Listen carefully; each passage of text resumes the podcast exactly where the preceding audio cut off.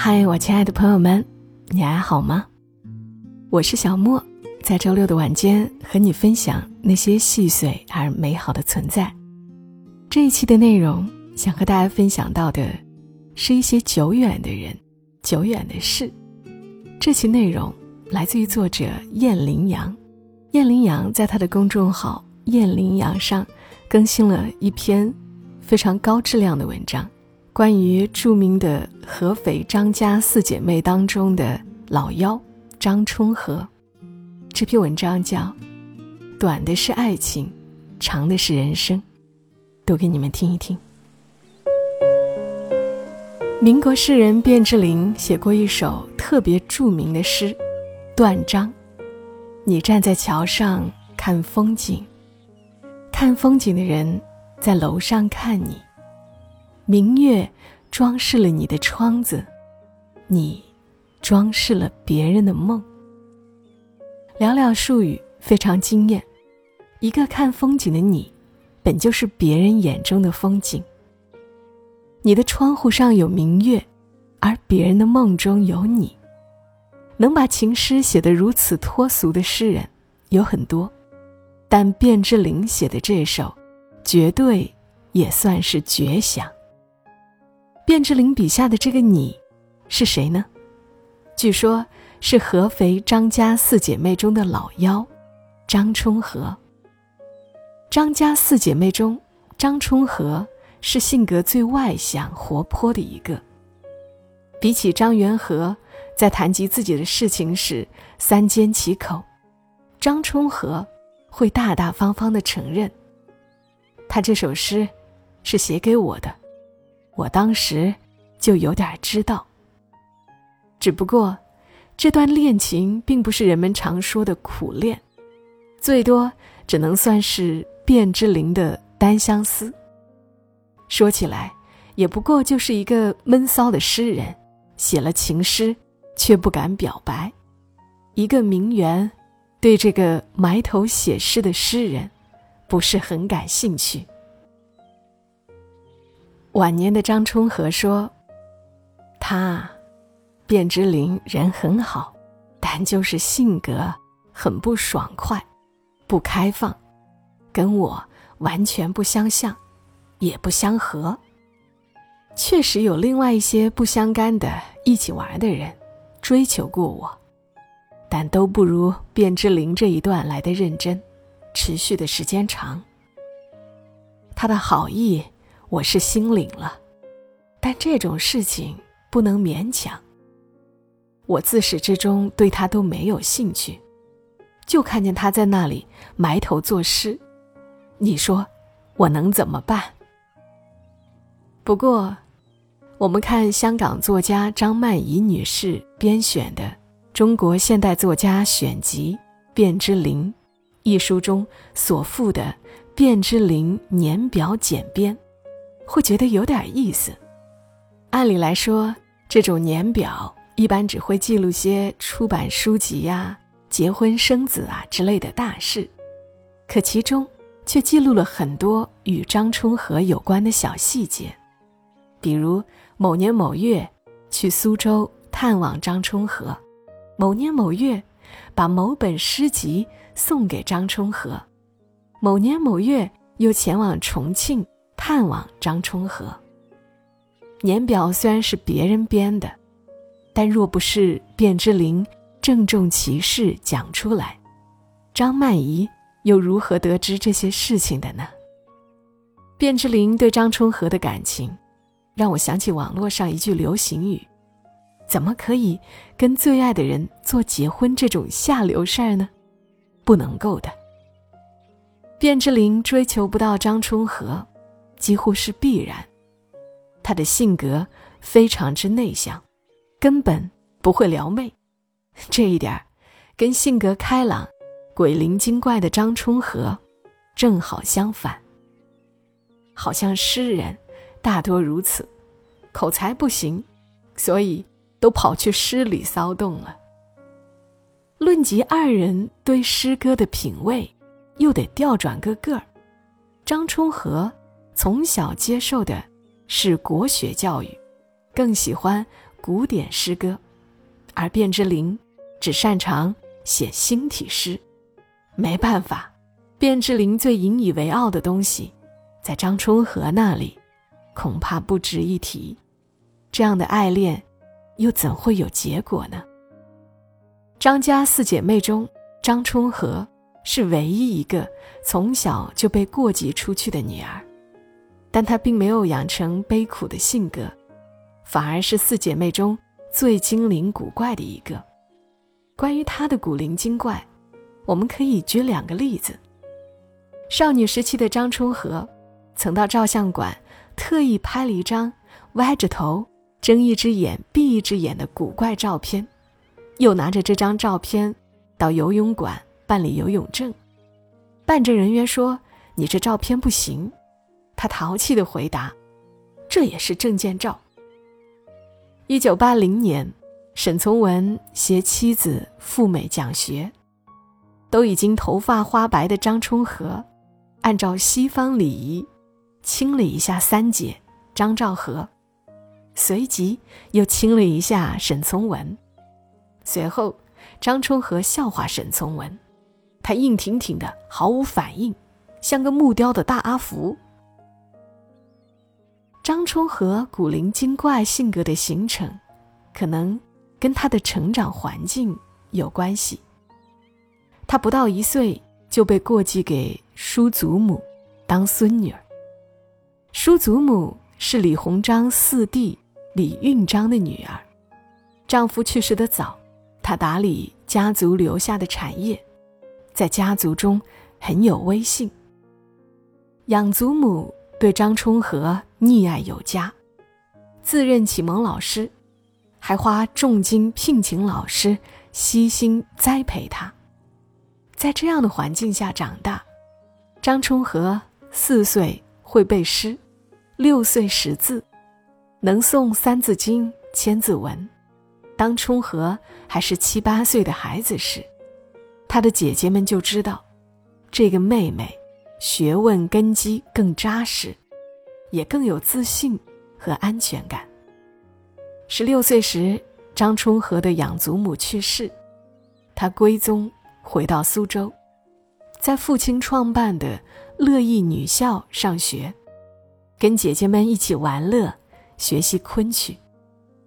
姐姐张兆和跟沈从文结婚时，张充和去到北平参加婚礼，随后就留在那里参加第二年的大学入学考试。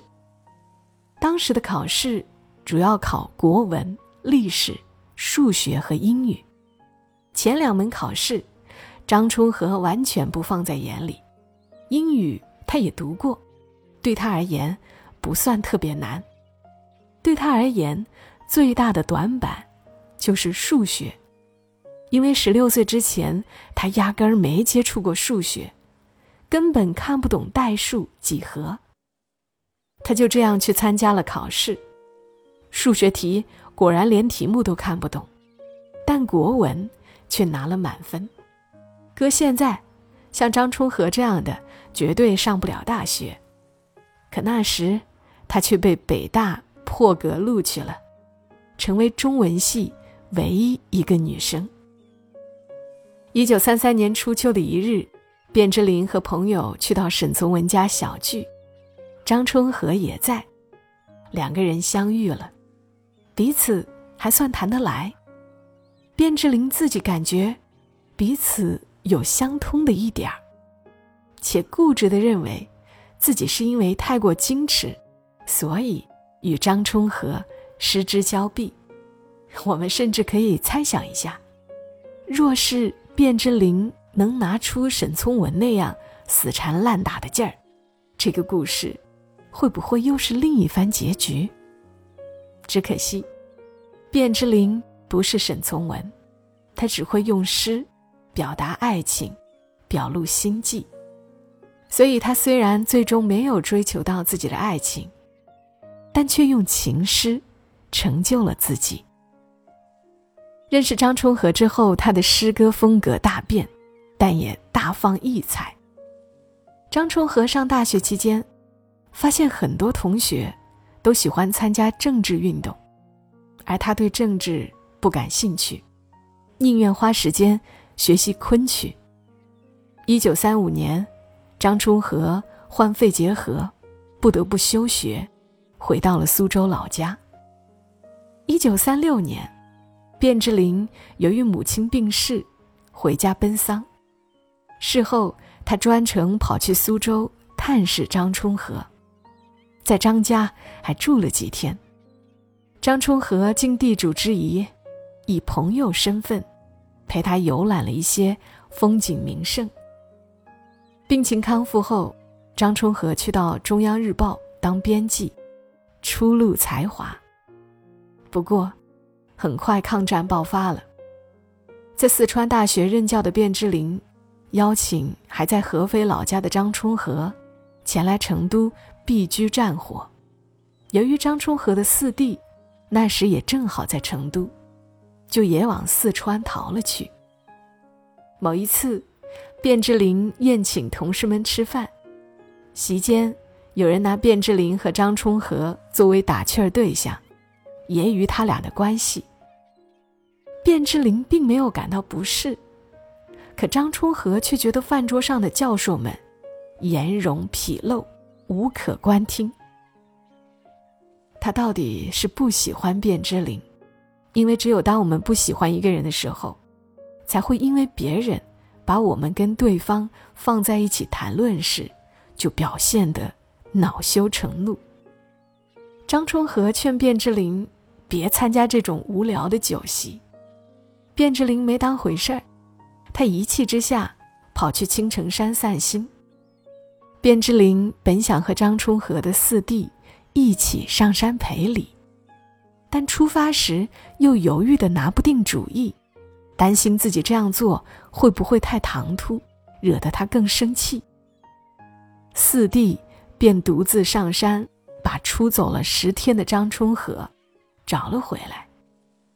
张春和回来以后，卞之琳特意写了一首情诗送给张春和，但张春和只是望了一眼，然后很敷衍的回了一句：“写的真好。”当姐姐张允和看出卞之琳对妹妹的感情，想试探下妹妹的心意时，张春和说：“他觉得卞之琳。”缺乏深度，也不够深沉，就连他的外表，包括眼镜在内，都有些装腔作势。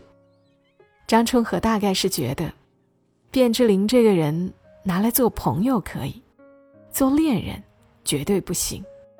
你不往男女关系上想，还觉得这个人尚可；一想象下要跟你产生某种联系，那连对方戴副眼镜的样子。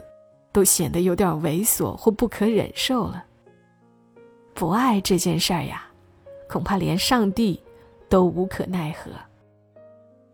一九三八年秋，郁闷至极的卞之琳选择冷却自己的感情，跟随何其芳等人前往延安。张充和则投奔了远在西南联大的三姐张兆和，以及姐夫沈从文，在昆明。沈从文托关系，帮他在教育部下属教科书编选委员会谋得一份工作，主要负责散曲的编选工作，日子过得还算安稳。卞之琳后来也悄悄来到了昆明，在西南联大执教。当时张充和所供职的单位刚好解散，他得知卞之琳来了昆明。马上跑重庆工作去了。张充和在重庆教育部下属礼乐馆工作，主要职责是从五世纪的乐制中挑选出适合公共大典使用的乐章来，请作曲家配曲。这期间，他创作了不少优秀的诗词，写的书法有口皆碑，还结交了两个文化名人。张世钊和沈尹默。一九四三年冬，卞之琳去重庆探访张充和，这一回，他表达了他的感情，结果却被张充和发了好人卡。他表示希望能够和他做纯洁的朋友。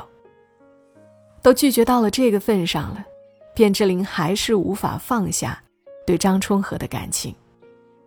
卞之琳的同事就曾经记录过这样一件事：一九四六年四月八号晚饭后，卞之琳拿他所珍藏的张充和女士所唱自灌的吕雉唱片给大家听，情痴到这种份上也是有趣。一九四六年抗战已结束，卞之琳和张充和各自回到了上海。卞之琳准备北返他所在的南开大学，结果他再次见到刚从重庆回到上海的张充和，又挪不开脚步了。他在江南逗留了近半年，期间还曾到苏州张充和家里过中秋节。一九四七年，卞之琳为了办理去牛津大学访学的出国手续。回到海门老家，办完手续，又去苏州小住数日，与张充和话别。不久以后，张充和去了北平，在北京大学担任昆曲和书法教师。那时，沈从文和张兆和也回到了北平，很多文化人喜欢到他们家里小聚，张充和就在这里。认识了在北京大学西语系任教的德意美籍学者傅汉思。傅汉思出生于德国的犹太人知识分子家庭。第二次世界大战时，犹太人被大肆屠杀，傅汉思一家成为流亡者，去到了美国，并在美国的大学学习古典语言文学和外语。获得西班牙语硕士学位和罗曼语博士学位。二战后，受胡适邀请，傅汉思来到中国，担任北京大学西班牙语系主任，从而认识了沈从文，并在沈从文家里遇到了未来的妻子张充和。那时，沈从文发现，这个外国人对小姨子的兴趣远远大过自己。每次他来，就让他们单独相处。他后来，就连沈从文的孩子们，都称这个外国人是“四姨伯伯”。一九四八年，张充和跟比自己小三岁的傅汉思成婚，郎才女貌，甚为般配。你看，爱情就是这么奇怪的一件事儿。当初张充和只喜欢古典文学。看不上卞之琳的新体诗，可后来却很新潮的嫁了一个外国人。张充和结婚时已经三十四岁，在今天看来都算是大龄剩女了，可在那个时代，她愣是坚持宁缺毋滥，不骄不躁，等到了真正心爱的人再结婚。一九四九年一月，张充和跟着傅汉思去了美国。想象一下，张充和若是稍微强势一些，要求丈夫陪自己留在中国，那么文革时可能就要遭殃了。去到美国后，他们起初的生活并不顺利，两个人都没有找到稳定的工作，一直在大学打杂。有段时间，张充和甚至忍痛卖出了十块乾隆墨，这是张充和结婚时杨振声赠予的。得了一万块钱，方可维持生计。直到一九五九年，傅汉思拿到博士学位，进入斯坦福大学任教，张充和和傅汉思的生活才算安稳下来。后来，傅汉思和张充和双双被耶鲁大学聘任，张充和主要教昆曲、中国书法。当时，文革还没开始。很多人劝张充和回国，她为了丈夫，不为所动。张充和结婚比较晚，或许是身体有问题，又或者是别的原因，她跟傅汉思没有生育孩子，后来抱养了两个孩子，在家里他承担了大部分的家务活，并对两个孩子视若己出，悉心教育。他曾经给国内的亲人写信说：“家务事儿太多了，每天忙都忙不完。当年母亲有九个孩子，也不如我现在这样忙。那时候家里的保姆们也没我这样忙。”即使如此，他仍然挤出时间在昆曲、书法和绘画上。有专家给了他很高的赞誉，说他无论字画。诗以及昆曲，都是上乘，非常难得。他一贯保有原有的风范，格调极高，在那个时代已是佼佼者。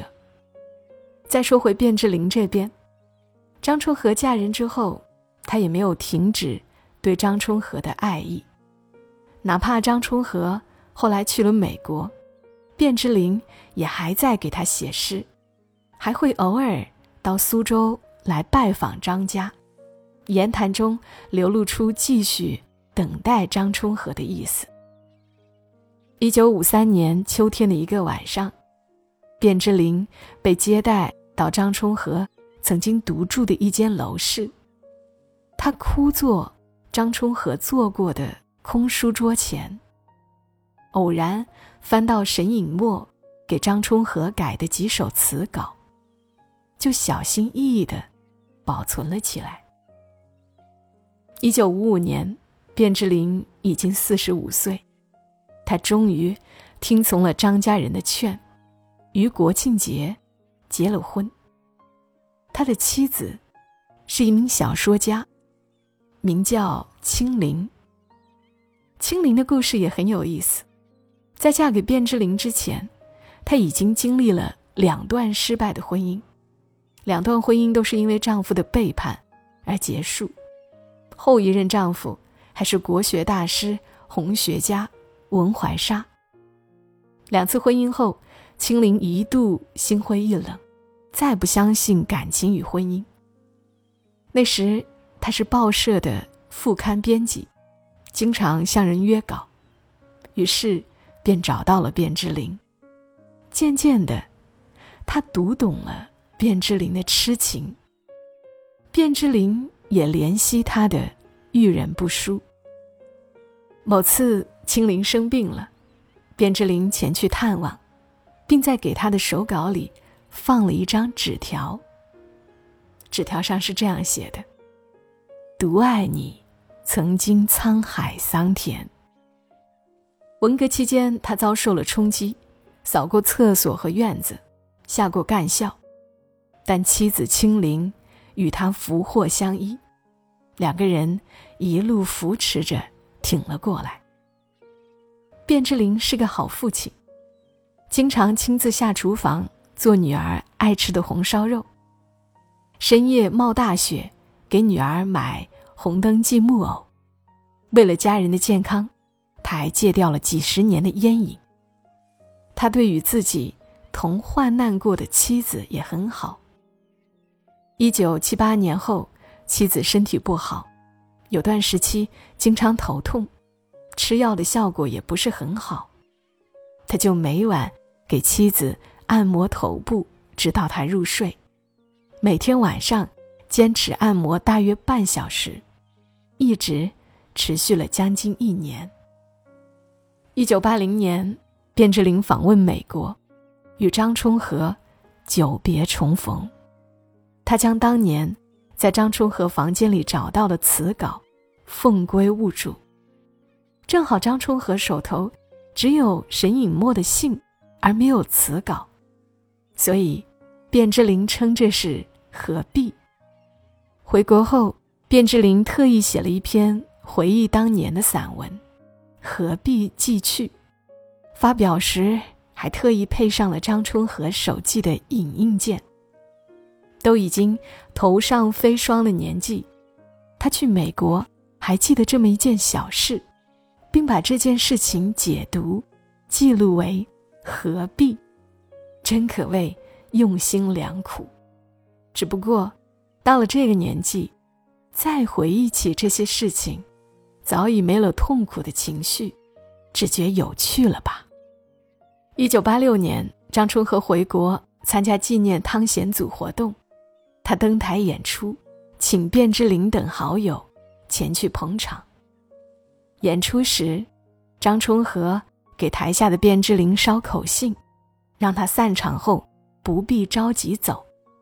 可不知是口信没捎到，还是卞之琳有意为之，他还是悄悄离开了。一九九五年夏，林清因病去世，卞之琳整天一屋灯光，捧着个茶杯，悲痛难言。两千年二月，卞之琳溘然长逝，得到消息的张充和托人送来了花圈。二零零三年，傅汉思去世。二零一五年，张充和去世，享年一百零一岁。卞之琳对张充和一生求而不得，但就是这种失恋的状态。让他写下来很多脍炙人口的诗篇，比如这一句：“门见有悲哀的印痕，深墨纸也有。我明白，海水洗得净人间的烟火。白手绢，至少可以包一些珊瑚吧。你却更爱他月台上绿旗后的挥舞。”这一句，百转千回，都不能同你讲。水有愁，水自哀。水，愿意载你。还有这一句，我在散步中感谢，经眼是有用的，因为是空的，因为可以簪一朵小花。我在簪花中恍然。世界是空的，因为是有用的，因为它融了你的款步。年少的时候，我们看卞之琳和张充和的爱情，看的是爱情，一个求而不得，一个不为所动。现在我们看到的是整个人生。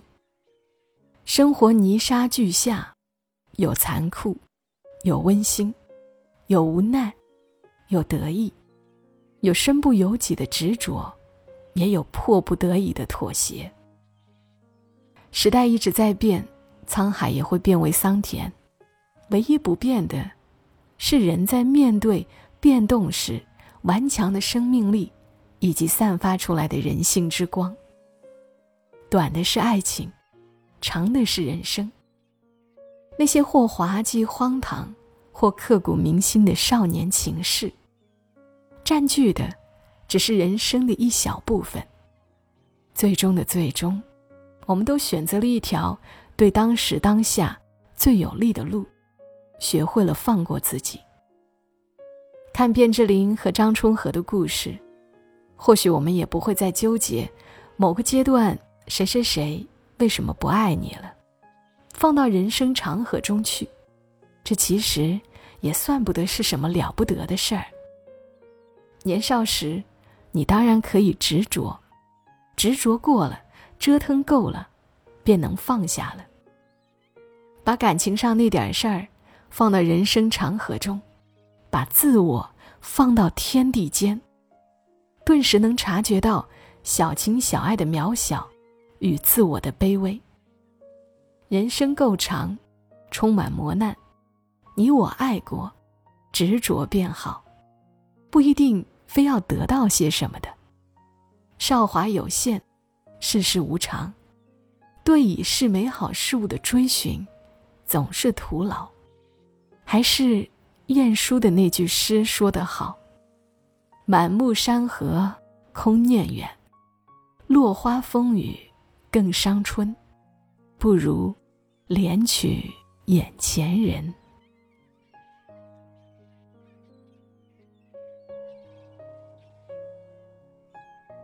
好了，刚的文字来自于燕羚羊，很长的一篇文章了，是吧？